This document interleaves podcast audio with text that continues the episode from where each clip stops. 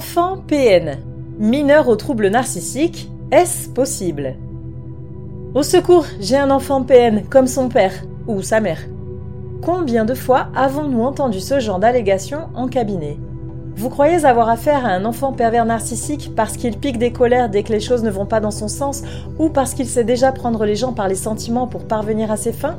Si le comportement d'un mineur vous rappelle étrangement les traits de caractère d'un vampire émotionnel de votre entourage, n'entrez pas en panique tout de suite. Ce n'est pas parce que la faille narcissique intervient dans les jeunes années qu'un bambin capricieux deviendra forcément un prédateur sentimental destructeur. Voyons en quoi les aspects manipulatoires de ces petits êtres en devenir évoquent le trouble de la personnalité narcissique et ce qu'il convient ou non d'en déduire.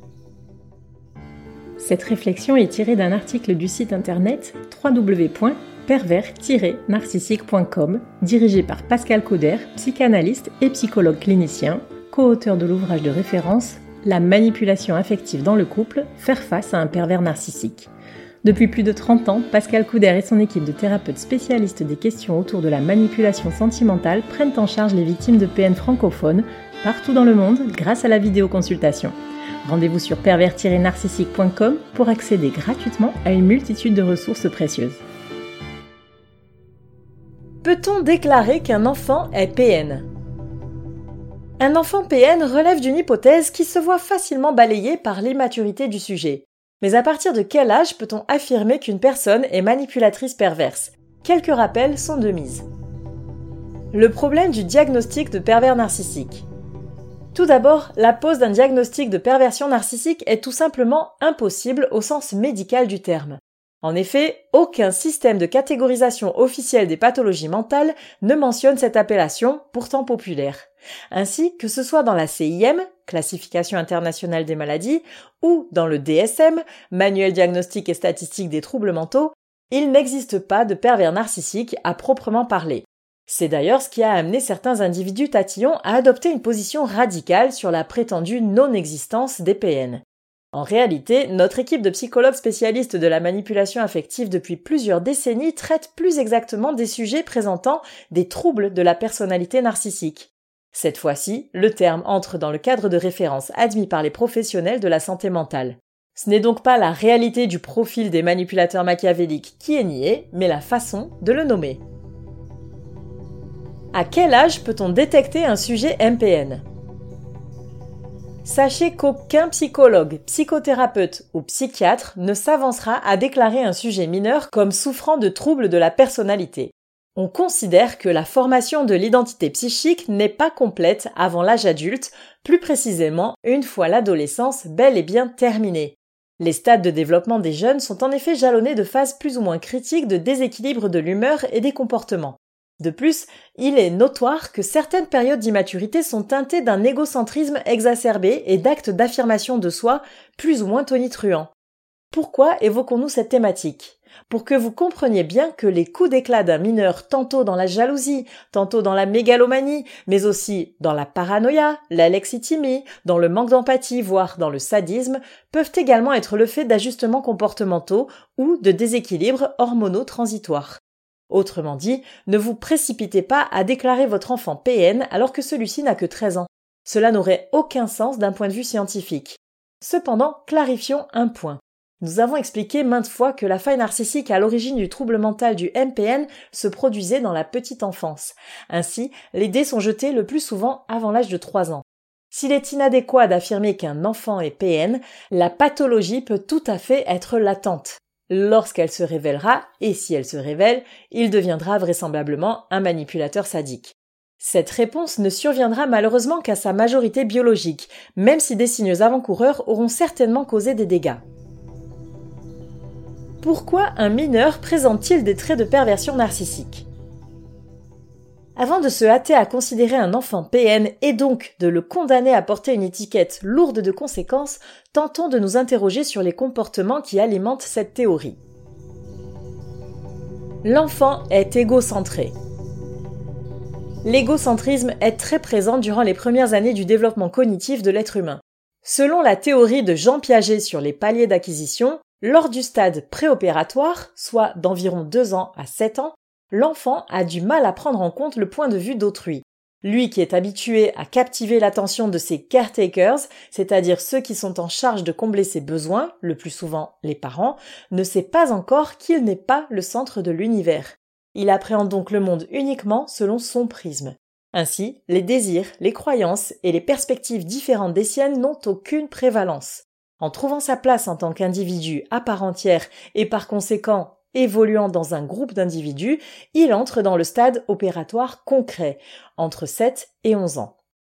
L'enfant commence à comprendre les divergences de point de vue, il découvre que les pensées et les sentiments des autres peuvent s'éloigner des siens, et il est de plus en plus capable de prendre en compte plusieurs aspects d'une situation. Son nombrilisme s'étiole progressivement et ne disparaîtra peut-être jamais totalement, mais ce qui est certain, c'est que l'égoïsme d'un enfant est normal, celui d'un adolescent est relativement tolérable, tandis que l'égocentrisme d'un PN est pathologique. En effet, à l'âge adulte, faire passer ses besoins et désirs au détriment de ceux des autres, ignorer les droits d'autrui et chosifier son entourage, pour cela nous vous renvoyons à notre épisode sur la réification, relève d'une négation des individus dans leur statut d'être humain. Le narcissisme est essentiel au développement de la personnalité. Le narcissisme n'est pas forcément une mauvaise chose. Dans un cas de figure équilibré, il exprime une bonne estime de soi et une confiance en ses capacités. Cela contribue au bien-être émotionnel et à une aptitude à être et à une aptitude à interagir sainement avec le monde qui nous entoure. Pour un petit être en développement, la juste dose de narcissisme se forgera au fil du temps en explorant ses talents, en se mesurant à autrui ou à des situations pour jauger ses forces et ses faiblesses. Comme toute attitude exploratoire, cette recherche sera émaillée de tentatives, d'échecs, d'apprentissage, d'automatisation et de réussites. Ainsi, une phase d'excès de confiance en soi ou de mise en avant de sa personne ne rimera pas forcément avec un narcissisme grandiloquent pathologique comme peut l'être celui du PN.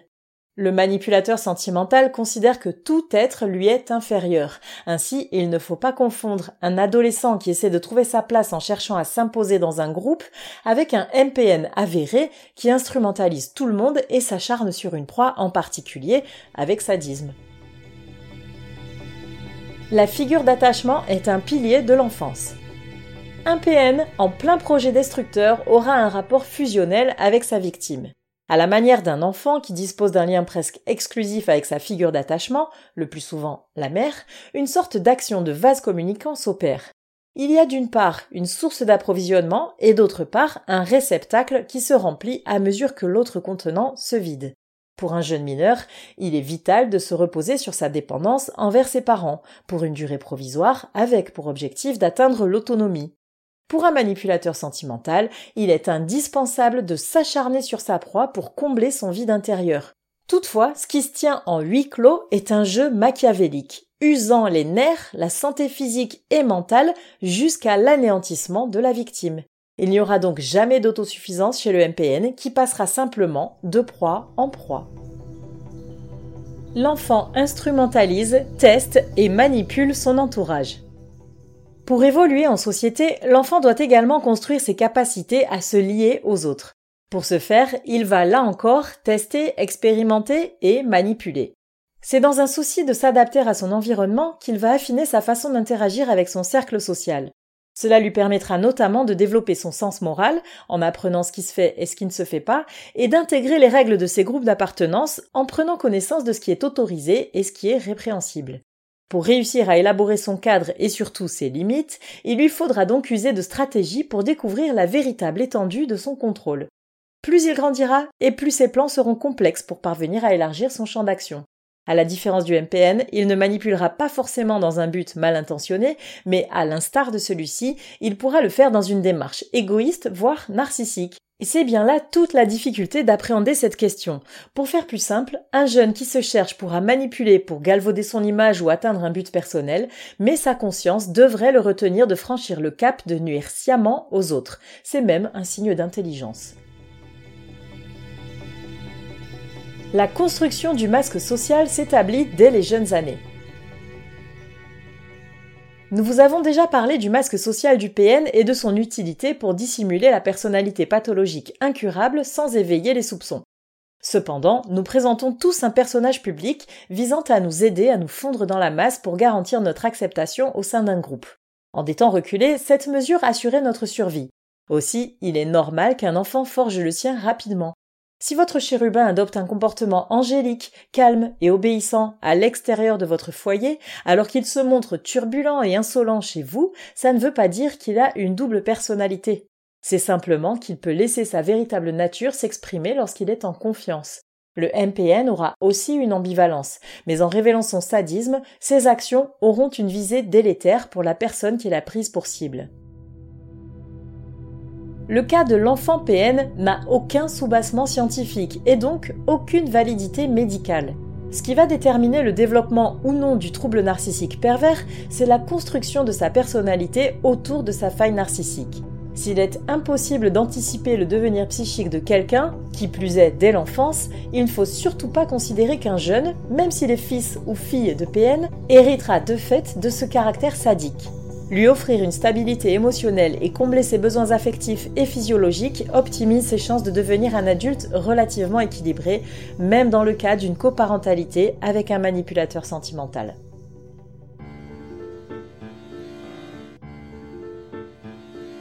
N'hésitez pas à vous faire accompagner par des thérapeutes spécialistes des questions de la perversité narcissique. Rendez-vous sur www.pervers-narcissique.com et trouvez-y de nombreux conseils sur comment gérer la séparation, comment gérer l'après, la reconstruction et vous pourrez également rentrer en contact avec un membre de l'équipe. Ne restez pas seul. Merci d'avoir écouté ce podcast. Rendez-vous très prochainement pour un nouvel épisode. N'hésitez pas à vous abonner pour ne rien manquer des prochaines publications. À très bientôt.